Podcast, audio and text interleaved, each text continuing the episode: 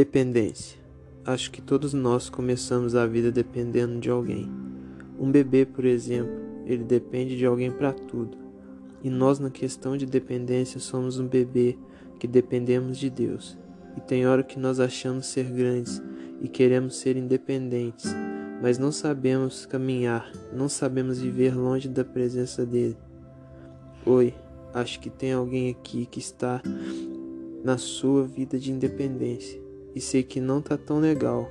Você começa a ver, a ter e sentir coisas que quando estava na dependência dele, isso não acontecia, pois quem cuidava de tudo era ele.